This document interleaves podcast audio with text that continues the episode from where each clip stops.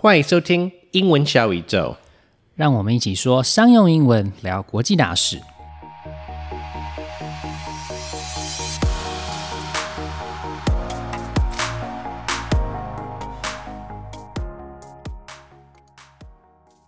Hey, Clifford. Before I left Taiwan to study in the US, I was told that if I had any issues I needed help with, I could talk to several organizations like the Taiwanese Students Association and the Office of Student Affairs at my school. Or, if I really needed to, I could go to the Taipei Economic and Cultural Office in New York. Is there any place in Taiwan that provides similar assistance for foreigners living in Taiwan? Yes, Every university in Taiwan has a student affairs office, and they are set up to help foreign students. But foreigners living and working in Taiwan can find assistance from the Community Services Center up in Tianmu. You live near there, right? Have you ever heard of it? Uh, to be honest, no, I haven't. Well, I guess you don't really need their services having been born and raised here. Anyways, the center was founded in 1987, so they're celebrating their 35th anniversary this year. Wow, it is older than me. Yeah, and they've been providing services to the international community for a really long time. The Community Services Center is a nonprofit organization that provides a support network to meet the needs of the whole international community in Taipei and throughout Taiwan. Hmm, interesting. What kind of services do they provide? Well, they like to simply say that we are here to help. So, whatever help people need, they do their best to find a solution. But one of their biggest areas of focus is on psychological counseling, crisis counseling, and cross cultural training. However, they do also offer courses on newcomer orientation, basic survival Chinese, and they also organize many activities and other events. Yeah, I think a lot of newcomers might have higher anxiety levels, so the psychological counseling and education regarding the healthcare system in Taiwan would be especially important for them. Right. One of the most essential functions of the center is helping newcomers deal with culture shock and to adjusting to their new lives here in Taiwan. Our guest today, Adam, has been the director of the center for almost 10 years, and he's going to tell us more about its history and what they do. 就像留学生遇到问题的话，可以去找各间学校的台湾学生会或是学生事务办公室。护照掉了，也可以到我们前两集提到的经济文化办事处寻求协助。台湾也有许多协助外国人在台湾可能遇到问题的组织，像是我们这次的主题 Community Services Center。 台北市国际社区服务文教基金会是一个三十五年历史的非营利组织，它为国际人士提供了许多的服务，包括了心理咨询、教学课程，像是怎么看医生、坐捷运和高铁，还有语言的课程，帮助刚来到台湾的外国人能够尽快习惯新生活。今天 Community Services Center 的主任 Adam 要来和我们分享他们这个中心的历史和成立宗旨，还有主要的服务内容。今天的访谈内容一样会有中英对照、逐字稿和线上逐字稿工具 Descript 下载链接，都可以在节目简介里面找到。Today we're talking with Adam McMillan about the Community Services Center, which is also commonly referred to as simply the Center. Adam has been the director of the center for almost 10 years and was instrumental in its modernization using IT systems. Currently, he is overseeing the center's first move of location in decades. Before becoming director of the center, he worked for a number of companies, mostly in the industrial maintenance sector, with roles in sales, product management, and alliances management. He has been based out of Taiwan since 1998. Hi, Adam. Hi, Ping. So, the center has been a really important part of the Taiwan international community for 35 years, and you're celebrating your 35th anniversary this year. Is that correct? That's correct. Uh, for those who aren't really familiar with it, can you tell us about your history, your mission, and the services you provide? So, 37 years ago, um, three kids from the Taipei American School uh, went into uh, a forest, and two came out after having bludgeoned the third to death with a baseball bat. Oh, man. Wow. Uh, oh, you didn't know that story? No. Um, so, I, I, I, did read. I read. I remember reading on your website that it said there was a major crisis in the international community, and it didn't specify. Well, this would that would be a major crisis. yes, that would be a major crisis. And drugs and alcohol were involved. Um, community leadership, including uh, then head of school Guy Lott, um, AmCham, ICRT, uh, uh, various other organizations heads um, came together and uh, through AIT, they came across an organization called the Center in Cairo, Egypt. Mm-hmm. And that center still exists. Um, and so they hired the husband and wife team that were leading that center, brought them to Taiwan, and said, make it here. Wow. And our program uh, offering looks very similar to what uh, still exists in Cairo. Um, and, and, I think the simplest way to put our mission is that we're here to help. Um, and help comes in many different forms. We are an information resource place, so people will come to us with questions. Um, we had one recently, uh, a, a, guy uh, here on business, of all things, um, had not brought enough medication. Oh, um, wow. Okay. We, we were able to source the medication and get it to him. Um, so we, we and I, I don't know how he found us. Um, people come to us with weird problems and we do our best to solve them. Um, from a program standpoint, our largest program area is psychological counseling. We have 16 therapists on staff, and last year we did over 6,000 sessions. Wow. And so, yeah, this is obviously, I think, the main area of your focus. But you also do, uh, I think it was uh, something, something along the lines of crisis counseling, right? We, uh, yeah, we, we do carry a 24 7 crisis hotline. Um, uh, to be truthful, we're trying to get out of that business because the city um, has a very good suicide prevention hotline. Mm-hmm. Um, and apparently, we are told they have English language capability now, which is what we were backfilling with that crisis phone. Um, we're trying to figure out how we test it and become confident with that. And once we do, we'll get out of the crisis uh, management business. I see. Mm-hmm. Okay. So, although awareness about the importance of mental health has improved a great deal over the past decade, there's still a stigma around it, especially in Asian countries. In what ways does the center work to reduce the stigma and get people the help they need? Simply by talking about mental health. Um, and I, I, think the stigma has largely dissipated. I don't sense that same um, the, the same level of stigmatization that you would have seen even a decade ago. Um, I, and I think, especially in Taiwan, for Taiwan, I, I can't speak for the rest of Asia, but in Taiwan, um, people would go to their temple. Uh, there were various levels of support that people were finding um, without actually calling it mental health.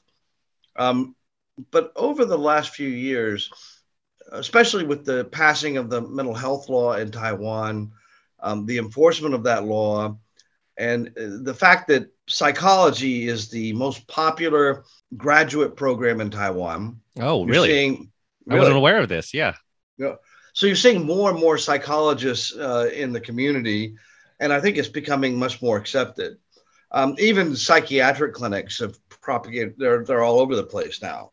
Mm-hmm. Um, maybe not as many as there are dentists, but it's still growing. There are a lot of dentists in Taiwan. That is for sure. Well, and 30 years ago in Taiwan, uh, oral health was atrocious. Right. And now it's pretty good. So I think you you'll you'll you'll slowly see that mental health is more and more uh, an accepted thing to talk about. And uh, our role in that is simply um, to be present and to talk about it without without embarrassment, without with, without emotion, quite frankly. Right. Mm-hmm. Mm-hmm. So, COVID has been extraordinarily challenging time for just about everyone in terms of mm-hmm. mental health. But in what ways has it affected individuals in Taiwan's international community, especially hard?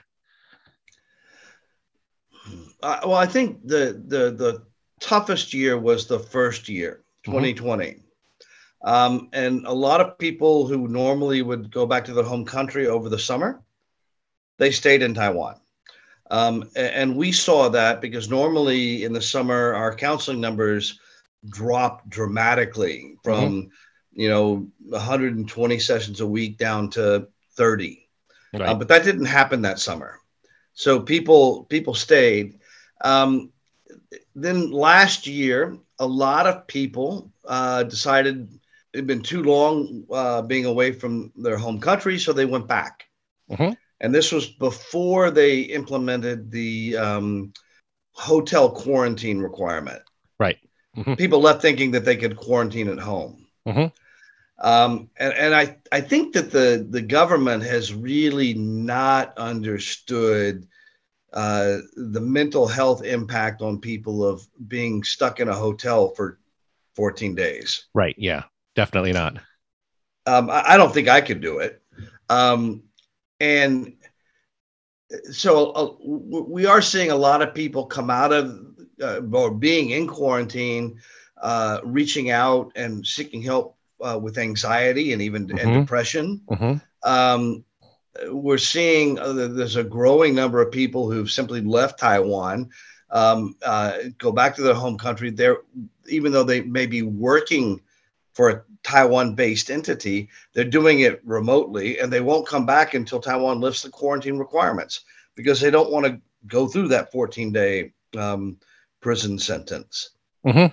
We we track presenting issues. So, Mhm. um, why did you? Why are you calling us for counseling?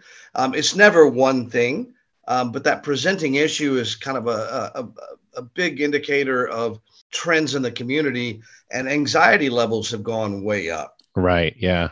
We've seen a huge increase in the number of people seeking help because they felt anxious. hmm Mhm. Yeah, it makes perfect sense. I think that's true beyond the international community, of course, but but I think with especially if you're kind of far away from your home country, you're going to feel ex- if it, it- you're already in kind of a less familiar environment. So, you know, you don't have as many people to talk to and your support network is smaller. And so, of course, I think anxiety is going to be especially a problem in those situations.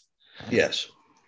So, um, outside of counseling and crisis response, uh, the center provides uh, newcomer orientation programs and other classes and workshop. For those moving to Mhm. Taiwan from um, a Western culture, what are some of the common challenges they encounter, and how do these programs help individuals adjust to their new lives in a very different environment? Well, I think, um, I mean, the first, regardless whether it's Taiwan or any other new environment, um, culture shock is a thing. Um, Yeah. It's real, and everybody experiences it. Um, and it, you know, it starts with um, an initial euphoria. You love, for most people, you love the new place. Um, some people will skip the euphoria stage and go straight to the, oh, the, everything about this place is driving me nuts, and I hate it. Um, and then you'll come back at some point and and and as to how fast this happens it, everyone is different but the cycle is pretty consistent.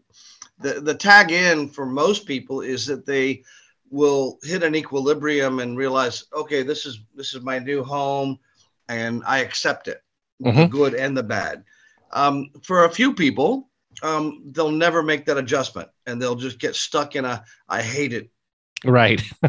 ditch. Yes. Um, and I think the best advice for those people is go home. yeah, I think so too. Right.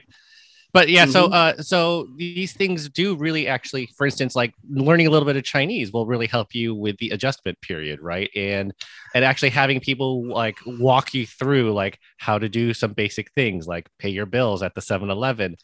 Those are gonna like really, really kind of make the adjustment like a lot smoother, right? They, they will. We offer a class every fall called the Kickstart Your Stay in Taiwan program, Mhm. um, and it's a it's a two day class.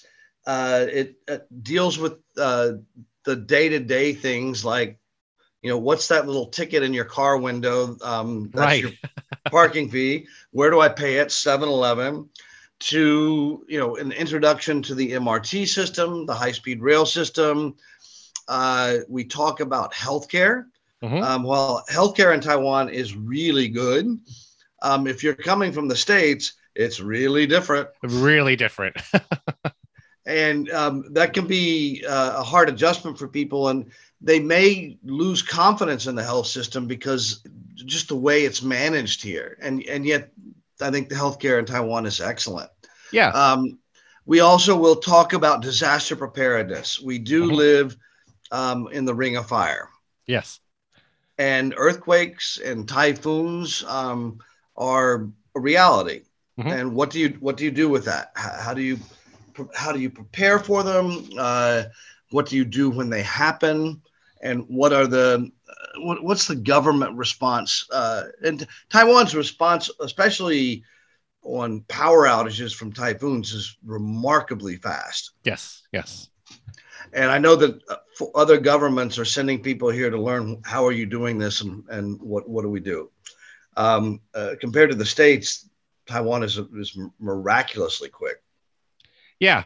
I mean, and uh, going back a little bit on the point that you made about the healthcare system, I think I've mentioned this to many people. Like, uh, I don't think they realize that a doctor will sit in the office and then see like 40 patients in an hour.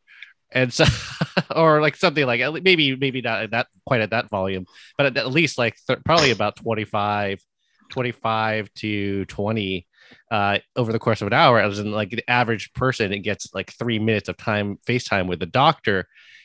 It seems like very like I think for Americans, I remember like talking, telling people like, well, you sit in your own private room and just wait for like often like 15 20 minutes for the doctor to follow like finish up with the previous patient and you sit there with your magazine and then they arrive and then you talk to them and it's like a very casual conversation and you feel like it's it's a much more intimate experience. But in Taiwan you're sitting there with a bunch of people right? And I'm sure that yep. for a lot of western people they'd be like how does this work? And how can I how am I uh, how, am I really getting a good level of healthcare right? That and and I, I think confidentiality is violated quite regularly as multiple people are in the room with the doctor and he's and you know, so how is your venereal disease, Mr. McMillan? Right. exactly right. Oops, I didn't want everyone to know that. Precisely, yeah. um, but uh, my what I have experienced though is when more time is needed, mm-hmm. they give it to you here. Yeah, yeah, that is true. That isn't that is generally true, and especially for like serious issues they will like you know sit down with you. I mean it's just like if you just show up and you have like a little you have the sniffles they're going to move you through pretty quick. They're going to write the prescription say well do you have this? Do you have this? Okay well here's some here's your script. Stand outside and then the uh the nurse will hand you your prescription right? Right so the center also provides cross-cultural training for managers, corporations, and other organizations. Can you share with our listeners some examples where you had to help a manager and their team better understand each other so they could work more cooperatively and effectively? Without, I'm trying not to give too much away. Um, uh, I want to protect companies' identities. Of course, yes. We worked. we worked with a Taiwanese company that had first been bought uh, by a European entity, mm-hmm. and we helped them. They they approached us and said, "We want to know what it's going to be like working for uh, European management. What are the right. management styles going to be?" Uh, a number of years later, they were bought by an American entity. Mm-hmm. And they came back to us uh, and said, We've been working under this European management style. We've gotten used to it.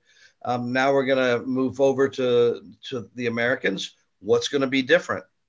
Um, and, and I think preparing um, local staff uh, for, for, those transitions is only helpful in the long run. Um, mm-hmm. uh, and we also have worked with executives, foreign executives coming in who want to understand what it's going to be like managing a Taiwan workforce. Right.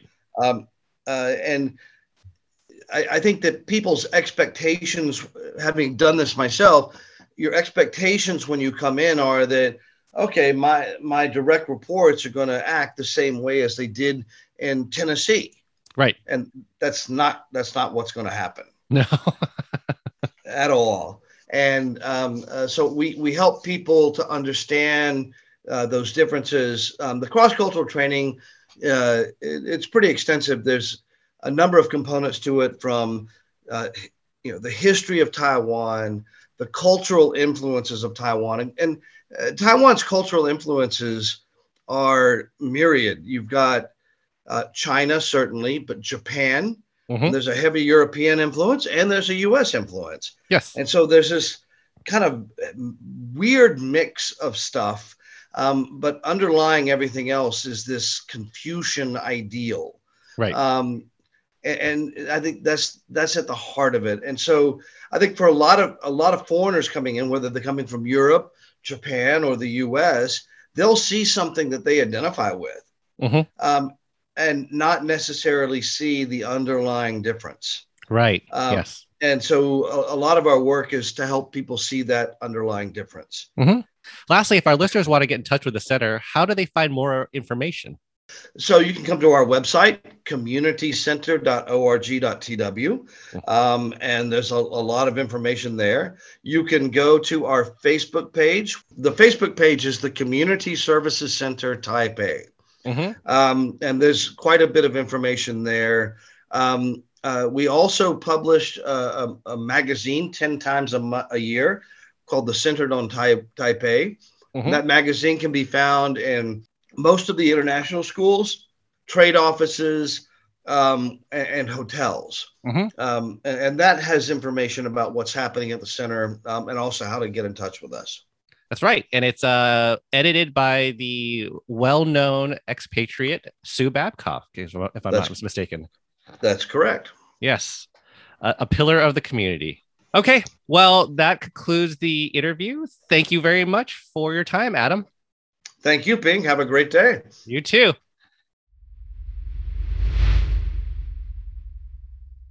疫情开始后不久的二零二零年夏天，因为许多外国人没办法回国，或者是因为需要被隔离十四天，所以压力和焦虑的情形比较严重。所以那时候社区服务基金会也特别的忙碌。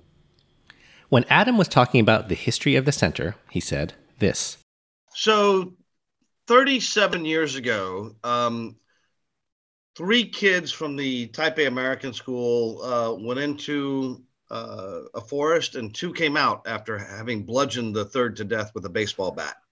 to bludgeon, B L U D G E O N, means to beat someone repeatedly with a bludgeon or other heavy object. A bludgeon is a thick stick with a heavy end used as a weapon. Bludgeon 当名词用的时候是棍棒的意思，当动词用的时候就是用棍棒重击。 例如，The three young men who were arrested for bludgeoning a student last November in Taichung are now awaiting trial。去年十一月，在台中有三个年轻人因为持棍殴打一个学生被逮捕，他们现在正在等待审判。 When Adam was talking about the abundance of psychiatric clinics in Taiwan, he said this And I think it's becoming much more accepted. Um, even psychiatric clinics have propagated, they're, they're all over the place now. To propagate means to breed specimens of a plant or animal by natural processes from a parent stock, or it also means to spread and promote an idea, theory, etc. widely. Propagate 这个动词就是繁殖或是传播的意思。例如，Due to their recent popularity, Japanese ramen restaurant chain stores have propagated all over Taiwan。因为很受欢迎的关系，日本拉面连锁店已经传播到了台湾各地。 Next, when Adam was talking about how Taiwanese culture was largely influenced by foreign cultures of China, Japan, and Europe, he said this there's a number of components to it from uh, you know the history of taiwan the cultural influences of taiwan and, and uh, taiwan's cultural influences are myriad Myriad is an adjective meaning countless or extremely great in number. Myriad, M-Y-R-I-A-D 是一个形容词，就是无数的。例如，In the past few decades, scientists have been trying to identify effective cancer treatments among a myriad of different molecules. 过去数十年间，科学家们一直尝试着从无数的化合物中找出有效的癌症治疗方法。 Currently, the center receives no government funding, so it depends solely on donations provided by corporations, civic groups, and individuals and the fees they charge. This makes it especially impressive that they're able to provide so many services considering their budget. They really are a remarkable organization, and I've taken advantage of a number of their services in the past. 他们目前没有政府的补助，有一半的经费来自收费的服务，还有另外一半呢来自大家的抖内。除了金钱的援助之外，你也可以捐赠物资和到中心当志工来支持这些服务。喜欢我们的节目的话呢，不要忘记追踪、评分和分享我们的节目哦。下次见，拜拜。See you next time! 晴雨英文 Apex Language 提供完全客制化的企业或一对一的专业英文训练。不论你需要的是商用英文课程、团队职场力工作坊、面试，或是专业写作服务，都可以上晴雨英文的网站 triple w dot apex 横线 l a n g dot com，或是 Facebook 搜寻 Apex Language 并留言给我们，让我们帮你量身定做你所需要的服务，加强英文实力，提升职场竞争力。